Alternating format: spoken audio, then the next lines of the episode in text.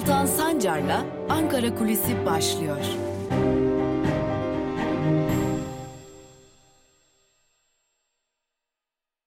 Özgürüz Radyo'dan ve Ankara Kulisi'nden merhabalar sevgili dinleyiciler. Artık yavaş yavaş haftanın sonuna doğru yaklaşıyoruz. Peki bugün Özgürüz Radyo'da neyi konuşacağız? CHP'yi konuşacağız. Ama önce bazı isimleri saymak istiyorum size. Belki konu daha rahat anlaşılacaktır. İlk isim CHP Genel Başkanı Kemal Kılıçdaroğlu hakkında çok fazla şey söylemeye gerek yok. Bütün kamuoyunca bilinen Cumhuriyet Halk Partisi'nin başındaki isim. Ama CHP Genel Başkanı Kemal Kılıçdaroğlu'na ek olarak birkaç isim daha sayacağız sizlere. CHP'den İstanbul Milletvekili Oğuzkan Salıcı, İstanbul ve Ankara seçimlerinde e, özellikle CHP'nin başarısında imzası olan isimlerin başında geliyor. Yine Çanakkale Milletvekili Muharrem Erkek hukuk konularında e, CHP'de sözü e, dinlenen ve sık sık kameraların karşısına geçen, itirazları dile getiren e, CHP'nin ağır toplarından bir diğer isim. Yine İstanbul Milletvekili Yunus Emre ekonomi konusunda yaptığı esnaflarla, emeklilerle, emeklilikte yaşa takılanlarla yaptığı açıklamalarla bilinen Veli Ağbaba Malatya Milletvekili. Yine CHP İstanbul Milletvekili Fethi Açıkel ve önemli bir diğer isim CHP Tekirdağ Milletvekili ve partinin sözcüsü çok sık e, kameraların karşısına geçen açıklamalarda bulunan doğrudan doğruya da iktidarın da e, hedefinde olan bir isim. E, kimden bahsediyoruz? Faik Öztürk'ten. Yine CHP İstanbul Milletvekili Tuncay Özkan gibi isimler. Tabi bu isimlere ek olarak HDP Batman Milletvekili Ayşe Acar Başaran ve HDP Antalya Milletvekili Kemal Bülbül de var. Bu 10 isim hakkında Türkiye Büyük Millet Meclisi Başkanlığı'na dokunulmazlıklarının kaldırılması talebiyle fezlekeler gönderildi. Böylelikle Türkiye Büyük Millet Meclisi'ndeki dokunulmazlığının kaldırılması istenen, daha doğrusu dokunulmazlık talebi kaldırılması talebiyle meclise gönderilen fezleke sayısı tam 1300'e yükseldi. CHP milletvekilleri hakkında tam 248, İyi Parti hakkında 12, HDP'liler hakkındaki rekor tabii ki HDP'lilerde 913, DBP'liler hakkında 56, DP'liler yani Demokrat Partililer hakkında 6, TİP hakkında 9, Yenilik Partisi 1, Bağımsız Milletvekili 33, MHP hakkında 2 ve AKP hakkında 14 fezleke mecliste bulunuyor. Ve şimdi bu konuda artık HDP'lilerle ilgili süreci biliyoruz. HDP'ye dair artık kapatma davasına dair uzanan bir süreçle karşı karşıyayız ki bu arada Ankara'da yine özellikle yargı kulislerinde konuşulan o ki Yargıtay Cumhuriyet Başsavcılığı HDP'ye ilişkin kapatma iddianamesinin üzerinde yeniden çalışmaya başladı. E, ilerleyen zamanlarda hatta yakın bir zaman diliminde de bu iddianamenin yeniden Anayasa Mahkemesi'ne gönderilmesi ciddi bir ihtimal olarak karşımızda duruyor. Bu parantezi kapatalım dönelim CHP'ye. E, ne CHP'liler hakkındaki ilk fezleke ne de CHP Genel Başkanı Kemal Kılıçdaroğlu hakkındaki ilk fezleke. CHP Genel Başkanı Kemal Kılıçdaroğlu hakkında 30'dan fazla fezleke bulunuyor. Yapılan bu fezlekelerin tamamı CHP Genel Başkanı Kılıçdaroğlu'nun doğrudan doğruya yaptığı konuşmalara ait fezlekeler. Yani yaptığı her konuşma bir suç fiili sayılıyor ve hakkında fezleke düzenleniyor. Hoş bütün vekiller hakkındaki fiiller bu şekilde. Peki bu fezlekeler bu defa kamuoyunda neden çok tartışıldı? İki sebepten. Bu cümleler aslında CHP Genel Başkan yardımcılarına ait, CHP'li e, kurmaylara ait. İki sebepten tartışılıyor ve iki sebepten fezlekelerin zamanlaması dikkat çekici CHP'lilere göre. Bunlardan ilki elbette ki 104 amiralin hakkında yürütülen o soruşturma ve bu soruşturma süresince başta Cumhurbaşkanı Erdoğan ve İçişleri Bakanı Süleyman Soylu olmak üzere birçok AKP'li kesimden gelen darbeci imaları darbeye ve bu bildiri sürecine daha doğrusu destek verildiği imalarının doğrudan doğruya Cumhuriyet Halk Partisi'ne yöneltilmesi. Tabi bu ihtimaller e, akıllara e, acaba soruşturma CHP'ye uzanır mı sorusunu getiriyor.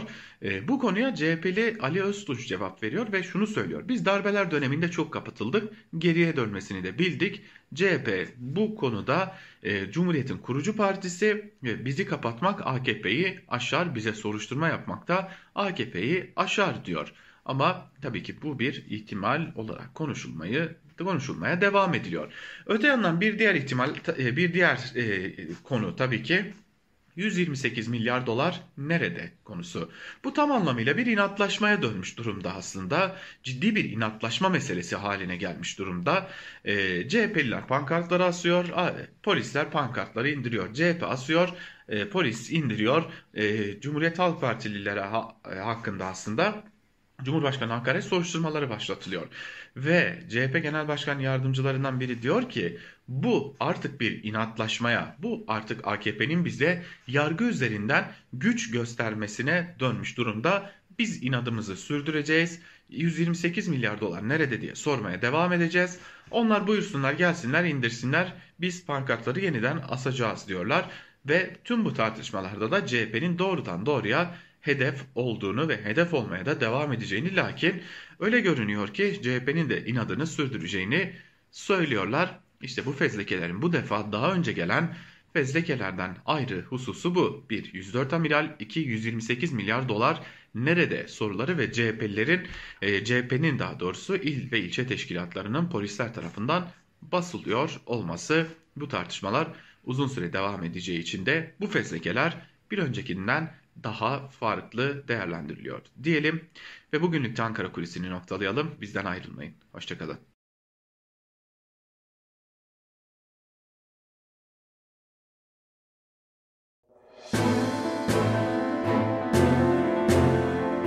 Altan Sancar'la Türkiye basınında bugün başlıyor.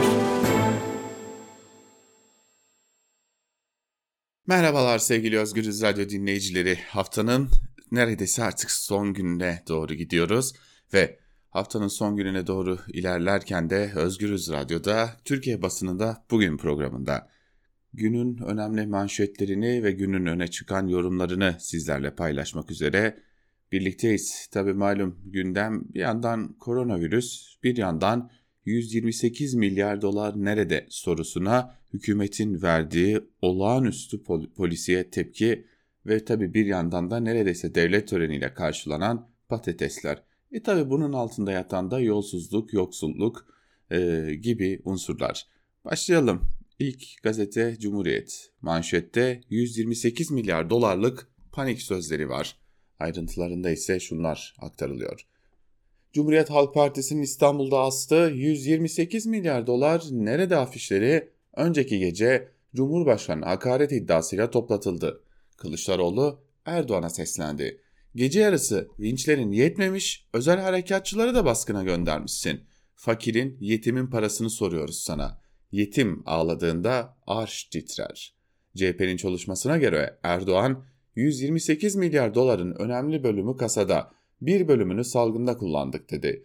Cumhurbaşkanı Başdanışmanı Bulut ise Merkez Bankası'nın hiç 128 milyar doları olmadığı iddiasında bulundu. AKP yöneticilerinden daha kasada olduğunu söyledi. Canikli para halkın evinde dedi. Merkez Bankası'nın rezervlerinin eritilmesi yurttaşlara da sorgulanıyor. Eriyen 128 milyar dolara ilişkin son 90 günde internet üzerinden en çok arama yapan kentlerin başında Erdoğan'ın memleketi Rize'nin yer alması dikkat çekici. Soruyu en çok soran ilk 5 kent AKP'li belediye, belediyelerce yönetiliyor denilmiş. Yani buradan şunu anlıyoruz. Cumhuriyet Halk Partisi çok doğru bir noktadan e, muhalefetine başlamış durumda ve verilen tepki de aslında e, iktidarın verdiği o polisiye tepki de e, muhalefetin ne kadar doğru bir e, yoldan gittiğini gösteriyor. Cumhuriyet Gazetesi'nin manşeti böyleydi. Geçelim bir diğer gazeteye, Evrensel Gazetesi'ne pandeminin çarkları durmuyor manşetiyle çıkmış Evrensel Gazetesi. Hemen ayrıntılarına bakalım. Koronavirüs risk haritasında ilk sırada Kırıkkale'de, Kırklareli Tabip Odası Başkanı Taner Pehlivan, vakaların iş yeri ve fabrika merkezli olduğunu belirterek virüs evler, evlere buralardan yayılıyor. Buna yönelik önlem de yok dedi. Servis sayısını artıran iş yeri var mı diye soran Pehlivan, toplumsal hareketliliği iş yerleri dahil kısıtlamadan sonuç alınamaz dedi. Trakya'da görüştüğümüz işçiler pandemiye karşı önlem alınmamasından şikayetçi. Vaka sayısının giderek arttığını, AKP kongrelerinin de artışı hızlandırdığını anlatan işçiler, patronların ise vakaları gizlemeye çalıştığını söyledi. İşçiler ücretlerinden kesinti yapılmadan tam kapanmada yapılmasını istedi deniliyor yine ayrıntılarda. İşçilerin pandemi gündemi de böyle. Yine bir işçi gündemiyle devam edelim. AKP işçiden aldı, patrona verdi. İşçilerin ücretlerinden yapılan kesintilerle biriken işsizlik fonundan patronlara pandemide 18.3 milyar TL kaynak aktarıldı. 2,5 milyon işçi aynı dönemde aynı fondan 10.2 milyar destek alabildi. 10 milyarı işçilere ödenseydi nakdi ücret desteği asgari ücret düzeyinde olacaktı deniliyor. AKP'nin tercihleri AKP'nin kimin yanında olduğunu da gösteriyor. Ve Bir Gün Gazetesi. Gazetenin manşetinde açlığı yaratanlar patates ve soğan şovu peşinde sözleri var. Hemen ayrıntılarını paylaşalım sizlerle. Ülkeyi açlık, yoksulluk ve sefalete mahkum eden iktidarın yarattığı acı tablo artık kendileri tarafından da gizlenemiyor. Yoksulluk ve kriz derinleşirken resmi verilere göre 8 milyon dolayında hane sosyal yardım ile yaşamını sürdürmeye çalışıyor. Yardım alan hane sayısı %119 arttı. Yoksulluk riski ise %39.8 olarak açıklandı. Yoksullaşmanın geçici bir durum olmadığına dikkat çeken akademisyen Serdal Bahçe, bu durumun uygulanan ekonomik programın kaçınılmaz bir sonucu olduğunu söyledi.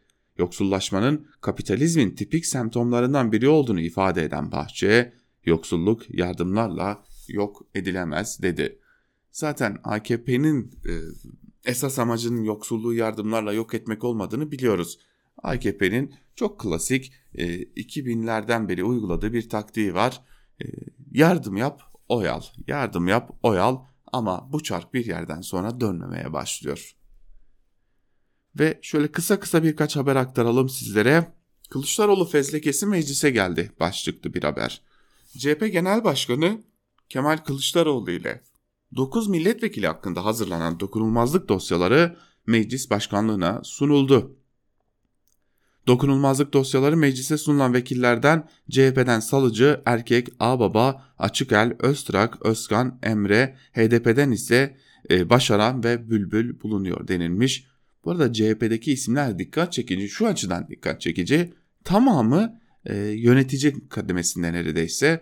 E, hatta işte CHP'nin sözcüsü, CHP Genel Başkan Yardımcısı, CHP'nin seçim e, konularında çalışan, e, ciddi bir çaba harcayan yöneticileri de yine Fezleke hakkında Fezleke sunulan e, isimler arasında yer alıyor ki bu da e, 128 milyar dolar nerede sorusunun hemen ardından geliştirilen bu tepkinin yargının bağımsızlığının da nedenli ortadan kaldırıldığını gösteriyor. Ve Yeni Yaşam gazetesine bakalım.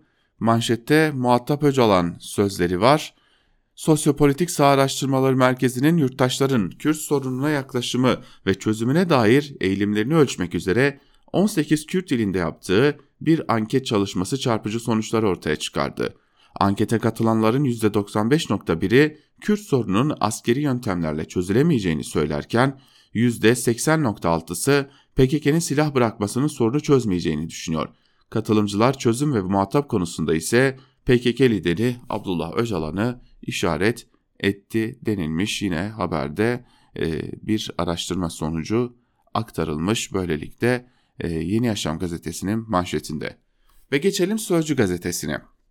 Sözcü gazetesinin e, alıştığımız o e, mizan pajına bakmak lazım. E, iki ayrı manşet var diyebiliriz aslında. İlkini aktaralım önce. Millete bedava patates ve soğan dağıtımını şova çevirdiler. Patatese tören. İktidar muhalefetin çağrısıyla üreticinin elinde kalan patates ve soğanları alıp yoksullara dağıttı. Üst düzey bürokratlar bunu bile medyatik malzeme yaptı. İhtiyaç sahibi vatandaşlara ücretsiz patates ve soğan dağıtımında istenmeyen görüntüler yaşandı. Hilvan Kaymakamı Coşkun Doğan bir çuval patatesi vatandaşa verirken çekilen fotoğrafı paylaştı. İstanbul'da ise vali yardımcısı Özlem Bozkurt Gevrek mikrofonların kameraların karşısına geçip tören havasında patates ve soğan dağıtımı yaptı. Sosyal medyada yardımı reklamı yapılmaz diye tepki vardı. E, bu arada aktaralım istenmeyen görüntü esasen istenmeyen görüntü vatandaşın, yurttaşın yardıma muhtaç hale gelmesidir. O yardımın yapılma, yapılırken şov haline getirilmesinden öte bu istenmeyen görüntü vatandaşın yoksul bu kadar yoksullaştırılmasıdır. Ve bir diğer e, haber yine Sözcü'den CHP'nin 128 milyar dolar nerede afişlerini vinçlerle indirdiler. Demokrasiye vinç başlığıyla e, az önce aktardığımız gibi CHP, Kastamonu, Dersim, Ümraniye gibi yerlerde e, bakıyoruz ki indiriliyor. CHP'nin pankartları hem de vinçlerle indiriliyor. E, bugün Özgür Haber'de de aktardığımız üzere hemen e, saat başında dinlediğiniz Özgür Haber'de aktardığımız üzere de e, vinçler yoğun mesai yapıyorlar ve düşünebiliyor musunuz? Muhalefet partisinin astığı, muhalefet etmek için astığı vinçleri indirirken, pardon pankartları indirirken kullanılan vinçlerin parası bu halkın cebinden çıkıyor. Yani o vinçler dahi e, kiralanıyor, getiriliyor ve bu halkın cebinden harcanan parayla bu ülkenin ana muhalefet partisinin muhalefet yapması engelleniyor. İşte demokrasi. Geçelim bir diğer gazeteye Karar Gazetesi'ne. 128 milyar dolar itirafı manşetiyle çıkmış Karar Gazetesi. Böyle bir hızlıca bakalım. Türkiye'nin gündemindeki Merkez Bankası rezervlerine ilişkin en detaylı açıklama çabası AKP Genel Başkanı yardımcısından geldi. Bu arada açıklama değil, açıklama çabası noktasına vurgu yapması da dikkat çekici kararı. 128 milyar doların artık yerinde olmadığını ilk kez itiraf eden Canikli'nin saydığı gerekçeler ise kayıp rezerv konusunda şüpheleri arttırdı. Ekonomistler açıklamadaki çelişkilere dikkat çekti. Döviz rezervinin akıbetine yönelik soru işaretlerini gidermek amacıyla yapılan girişim daha fazla soru işareti yarattı denilmiş. Şimdi bakalım ekonomistler Nurettin Canikli'nin söylediklerine karşı neler söylemişler. Uğur Gürses, yurttaş Türk lirasından kaçıp altına yöneldi. Biz de on, on, onların milli paradan kaçışına dövizde tanzim satış yaparak yardımcı olduk mahallindeki açıklama çok kötü demiş. Ömer Rıfat Gencal ise dalgalı kur rejiminde merkez bankaları piyasa fiyatından talep edene döviz satmaz. Canikli dövizlerin doğrudan Merkez Bankası tarafından satılmadığını da itiraf ediyor demiş. İbrahim Turan ise 128 milyar dolar nerede sorusunu firmalar döviz borçlarını ödedi yabancı çıktı diye yanıtlamanın anlamı yok. Kimin talimatıyla hangi yoldan kime satıldı diye sormuş. Ve ekonomist Yalçın Karatepe ise ne yerli ne de yabancı hiç kimsenin Türk lirasına ve ekonomiye güvenmediği ancak böyle güzel özetlenebilirdi diye de Canikli'ye cevap vermiş. Zaten e, önemli olan Canikli'nin açıklama yapması yani açıklamanın içeriği değil. Çünkü e, Canik şunu söylüyor itiraf ediyor aslında artık öyle bir para yok. Bazı AKP'liler diyor ki böyle bir para zaten hiç olmadı bu yüzden harcamadık ya da Merkez Bankası satmadı. Ama Nurettin Canik de diyor ki evet böyle bir para vardı şöyle şöyle şöyle şöyle harcadık ya da işte Merkez Bankası şu şu şu gerekçelerle satış yaptı diyor. Ama ekonomistler diyor ki bu bir gerekçe olamaz. Yani eğer doğru ise dahi bu bir gerekçe olamaz. Bu yanlışın itirafıdır. Şimdi gazeteleri aktarırken e, iktidarın medyasına, iktidarın havuzuna girmeyenleri aktardık. Ama bir de iktidarın havuzunda olanlar var. Ee, yani bu ülkede her şey güllük gülistanmış, gülistanlıkmış gibi yazanlar, çizenler var. Çok kısa da olsa onlara da bakalım ee, ve ardından da günün öne çıkan yorumlarına geçelim. Sabah gazetesinin manşetinde babamın şerefle taşıdığı bayrağı ben devraldım var. Kahraman şehit Fethi Sekin'in oğlu Burak Tolunay 16 yaş altı milli takımına seçilmesinin ardından duygularını sabaha anlattı denilmiş. Ee, İzmir'de hayatını kaybeden polis memuru Fethi Sekin'in oğlu Burak Tolunay'ın sözleri manşetten aktarılmış. Bu arada e, Cumhurbaşkanı Erdoğan malum pazartesi günü bilim kurulu toplantısının hemen ardından e, ortaya çıkan tablo sonrası salı günü bakanlar kurulu sonrası bir açıklama yaptı ve dedi ki toplu iftar yasak. Yani ev ziyaretlerini asgari düzeye çekeceğiz. Ve Ramazan'ın ilk günde ne yaptı biliyor musunuz Cumhurbaşkanı Erdoğan? Ev ziyareti. bir e, daha doğrusu ikinci gününde diyelim çünkü ilk gününde şehit ailelerini ağırladı Cumhurbaşkanı Erdoğan. İkinci gününde de bir ev ziyaretinde bulundu. Yani kendi yasakladığı şeyi kendisi uygulamadı ve bir e, ev ziyaretiyle iftara katıldı Cumhurbaşkanı Erdoğan ve yine yer sofrası yine klasik fakir edebiyatıyla bir e, görüntü ortaya çıktı. Yani diliyorum ve umuyorum ki muhalefet bu görüntüyü vermez. Yani hem koronavirüs açısından vermez hem de artık Türkiye'de bu dönem geçti. Yani artık çıkıp da yurttaşlara e, yani bakın ben de e, yurttaşlarımızla birlikte e, kalkıp da e, yer sofrasında iftar açıyorum. Görüntüsü vermenin bir anlamı yok. Geçelim hürriyete. Malum ülkenin hiç sorunu yok ya hürriyeti manşetine bakalım. Kocanın şeytani planı manşetiyle çıkmış hürriyet. Karısını öldüren Tanju Acar'ın daha az ceza almak için yaptığı şeytani planı vicdan azabı çekiyorum diyen cezaevi arkadaşı Keyşe'nin itirafı ortaya çıkardı denilmiş. Ee, şimdi koca e, eşini öldürüyor e, cezaevinde arkadaşı da planını anlatıyor falan filan. E, ama mesela böyle böyle magazinel olaylar değil mesele İstanbul Sözleşmesi ona dair tek cümle yok. Şöyle bir birinci sayfaya bakıyorum. E-Scooter'da iki kişiye izin yok diye haber var. Kanalın Montreux ile alakası yok diyerek Erdoğan'dan açıklamalar var. Seyahat kısıtlaması nasıl uygulanacak sorusuna bir cevap var. Dilerseniz çok kısa bir bölümünü aktaralım sizlere. Yeni kısıtlamalara göre sokağa çıkma yasağı olmayan gün ve saatlerde şehirler arası yolculuk yapılabilecek. Sokağa çıkma kısıtlaması uygulanan gün ve saatlerde uçak, tren ve otobüs bileti olan herkes şehirler arası yolculuk yapabilecek. Bu zaman diliminde seyahat kısıtlamalarından muaf olanlar özel araçlarla seyahat edebilecekler. Tüm vatandaşlar için hafta içi 5 ile 19 arasında özel araçlarla seyahat serbest denilmiş. Yani aslında kısıtlama şu. E, saat 19'da yasak başladığında sabah saat 5'e kadar kendi özel aracınızla şehirler arası seyahat edemezsiniz. Ama uçakla ama otobüsle bu tarz e, taşıma araçlarıyla toplu taşımayla yani seyahat edebilirsiniz. E, çok mantıklı mı değil elbette. E, çünkü zaten bulaşacaksa toplu taşımada bulaşır. Bu aslında biraz toplu taşımayı teşvik etmek ve e, onların hayatını kurtarmak için yapılmış bir adım. Ve milliyete bakalım. Milliyetin manşetinde yine birileri suçlanıyor. Kuralsızlık salgını manşetiyle çıkmış milliyet. İki haftalık kısmi kapanmanın başladığı dün toplu taşıma cadde ve meydanlarda insanlar yine üst üsteydi. Acaba toplu taşımada insanlar niye üst üsteydi ya? diye sormuyor değil mi milliyet? Bakın şöyle bir haberi kısaca aktarmak istiyorum. Covid-19 salgınında günlük vaka sayısı 60 bini geçmesine rağmen Türkiye'nin dört bir yanında dün yine AVM girişlerinde yığılma, cadde, sokak ve meydanlarda sosyal mesafesiz kalabalık görüntüleri yaşandı. En çok vaka artışın yaşandığı kentlerden İstanbul'da metrobüs ve metro duraklarıyla toplu taşıma araçlarında yoğunluk had safhadaydı denilmiş. İnsanlara gidin çalışın, akşam siz eve geldikten sonra yasak uygulayacağız derseniz ve insanlara saat 19'a kadar ben saat 16'da mesai bitiririm ama özelde çalışıyorsanız saat 17'de 18'de bitiririm geri kalan bir saatte de hadi koşun evinize yetişin derseniz o insanlar tıklım tıkış metrobüslere de metrolara da koşarlar. Dolmuşlara minibüslere de koşarlar. Otobüslere de koşarlar. Öyle ucuzdan vatandaş suçlamanın bir anlamı da yok. E, sahibinin sesi milliyet işte böyle yurttaşları suçluyor.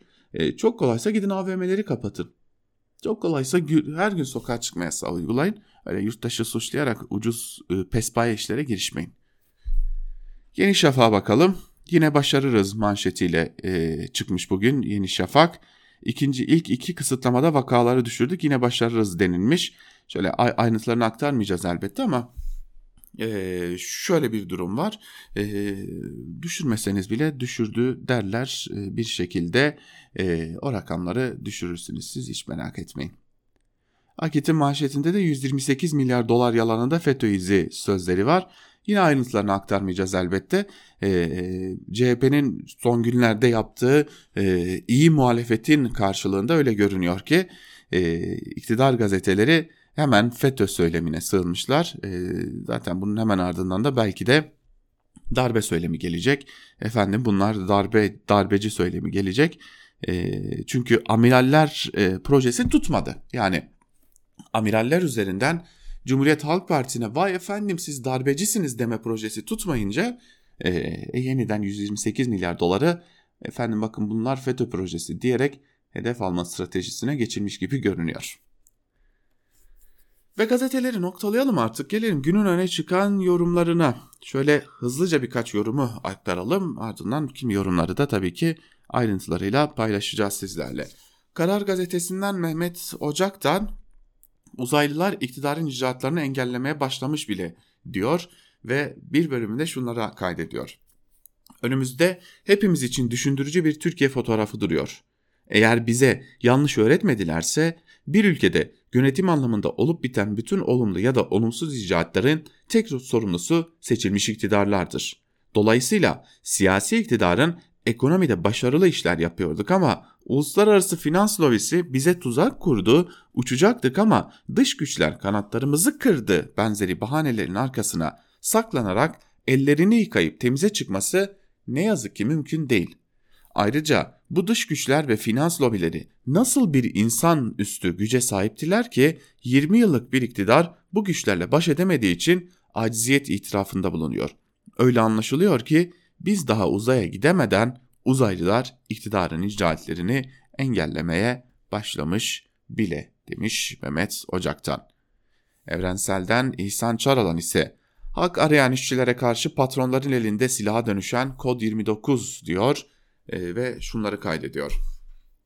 Koronavirüse mücadele kapsamında işten çıkarmanın yasaklandığı ve bir yılda yaklaşık 200 bin kişinin de kod 29'dan işten çıkarıldığı dikkate alındığında şu açıkça görülmektedir ki patronlar kod 29'u sadece istismar etmemiş, virüse karşı mücadeleyi işçileri tazminatsız olarak işten çıkarmanın fırsatını da dönüştürmüşlerdir. Son aylarda gerek kod 29'dan atılan işçilerin gerekse emek kamuoyundaki tepkilerin yoğunlaştırılması karşısında SGK işten çıkarma yasağının uygulandığı pandemi döneminde hak arayan işçilere karşı patronların elinde bir silaha dönüşen Kod 29'a dair yeni bir düzenleme getirmek zorunda kaldı. Ancak SGK'nın bu değişikliği birbirinden farklı fesih nedenlerinin tamamının aynı kod yani kod 29 ile bildiriminin çalışma hayatında belirsizliklere yol açacağını görülmesi üzerine ahlak ve iyi niyet kurallarına uymayan hallerin tamamı için ayrı ayrı kodlar belirlemek gibi pratikte patronların kolayca aşacağı bir değişiklikten ibaret kalmıştır diyor. E, zaten SGK'da da patronların işini kolaylaştırmaktan başka işi yok diyebiliriz. Ve devam edelim. E, şimdi birkaç e, yazıyı daha sizlerle paylaşmak istiyorum. E, dikkat çekici bazı yazılar var zira. Örneğin T24'ten Mehmet Teskan'ın yazısı 128 milyar doların siyasi ayağı başlıklı yazı bir bölümünde şunlar kaydediliyor. Mesela ta 2019 yılının Mart ayına kadar uzanıyor. Ekonomistler Merkez Bankası'nın döviz rezervlerinde anlaşılmayan ve izah edilemeyen bir azalma olduğunu ilk kez bu tarihte fark etti. Fark ettiler de ne yaptılar? Ne yapacaklar? Ne oluyor diye sordular. Cevap alamadılar tabi. Ekonomistlerle birlikte ekonomi yazarları da bu meselenin üzerine gittiler. Rezervlerin azaldığını Merkez Bankası'nın arka kapı politikasıyla kamu bankalar üzerinden dolar sattığını yazdılar, söylediler. 2020 yılının yaz aylarıydı. Merkez Bankası rezervlerinin eksiye düştüğü yazılmaya başlandı. Hatta rakam da verildi. Eksi 40 milyar doları buldu. Bir süre sonra çanak çömlek patladı. Türkiye tarihinin en ağır krizlerinden birine girdi. Krizin adı yüksek faiz, yüksek kur, yüksek enflasyon. Niye böyle oldu? Merkez Bankası neden rezervlerini tüketti? Nedeni açık. Faizleri düşürüp hatta mümkün olduğu kadar dip seviyede tutarak enflasyonu da indirmek için. Kuru da düşük tutmak için piyasaya ha babam dolar sattılar. Faiz düşünce yerli yatırımcı karlı değil diyerek TL'den çıktı. Düşük kurdan dolar satın aldı. Yurt dışı portföy yatırımcıları da TL artık para kazandırmıyor diye dolar alıp çekip gitti. 128 milyar dolar böyle eriyip gitti demiş Mehmet Teskan yazısının bir bölümünde aslında işin kısa ve öz özetini böylelikle aktarmış. Yine Cumhuriyet'ten Erdal Sağlam 128 milyar doları iyi savunan bakan mı olacak diye soruyor ve bir bölümünde yazısının şunları kaydediyor. CHP'nin döviz rezervlerinde yaşanan erime için başlattığı 128 milyar dolar nerede kampanyası çığ gibi büyüyor. Bu kampanyayı muhalefet yürütüyor ama bazı AKP'lilerin kampanyayı fırsat bilip bakanlık şanslarını arttırmaya çalıştıkları gözleniyor. Kampanyaya karşı savunmaya geçen isimlere bakıldığında Hazine ve Maliye Bakanlığı için adı geçen isimler olduğu görülüyor. Savunmada öne çıkan Yiğit Bulut'u bir yana bırakırsak, öne çıkan diğer iki isim eski bakan Nurettin Canikli ile Meclis Kit Komisyonu Başkanı Mustafa Savaş. Ankara kulislerinde Hazine ve Maliye Bakanı Lütfi Elvan'ın bir süredir geri planda kaldığını hatırlatılıp bir türlü yapılamayan kabine değişikliğinde yerini korumasının tehlikeye girdiği konuşuluyor. Naci Abal'ın gidişinden sonra piyasaların güvendiği tek isim olarak Elvan'ın da alınması kesinlikle risk oluşturur ama yapılmayacağı anlamına gelmiyor. Söylentilerin dayanaklarından birini bürokraside yapılan değişiklikler oluşturuyor. Abal ardından Hazine Ziraat e, Genel Ziraat Bankası Genel Müdürü Hüseyin Aydın'ın görevden alınma, alınmasında Berat Albayrak'ın etkisi biliniyor. Ziraat Bankası üst yönetiminin sanki başka bir iktidar gelmiş gibi hızla ve tümüyle değişimi de siyasi karar olduğunun ispatı görülüyor. Albayrak'ın bürokraside hakimiyet kurduğunu kaydeden bürokratlar sıranın bakana gelmiş olabileceği görüşündeler. Albayrak'ın yeniden aynı göreve gelmesini piyasalarda hızlı bozulma yaşanacağı için mümkün olamayacağı yorumları yapılıyor. Lütfi Elvan'ın ise tümüyle Albayrak'ın inisiyatifine girmeyeceği bu nedenle Albayrak'a yakın bir ismin göreve getirilebileceği konuşuluyor. Bu noktada da Cumhurbaşkanı ve Albayrak'la arasını iyi tutmaya özen gösteren bu iki isim öne çıkıyor demiş Erdal Sağlam. Neden olmasın? Ee, iyi savunan neden kaleye geçmesin ki? Şimdi malum AKP'li bir belediyenin insan kaçakçılığına karıştığına dair bir takım e, sorular ortaya çıkmıştı. Daha doğrusu kanıtlar ortaya çıkmıştı. Habertürk'ten Sevilay Yılman insan kaçakçılığı skandalında kilit isimle konuştum diye bir yazı kaleme almış bir bölümünü aktaralım sizlere. Dün akşam saatleriydi. Bugünkü yazımı bitirmiş ve tam yazı işlerine gönderecektim ki posta kutuma bir e-mail düştü. Sevilay Hanım merhaba ben Ersin Kilit. Telefon numaram çift 049. Lütfen beni arar mısınız? Aramaz mıyım? Hemen her şeyi bir kenara bıraktım, sarıldım telefona. Adım, adım haberlerinizde gördüm. Ulaşamadığınızı söylemişsiniz bana. Beni kaçak kayıp gibi anlatmışsınız. Niye kaçayım ki, neden saklanayım ki diye serzenişte bulunarak başladı konuşmasına. Sonra da ben sordum, o anlattı.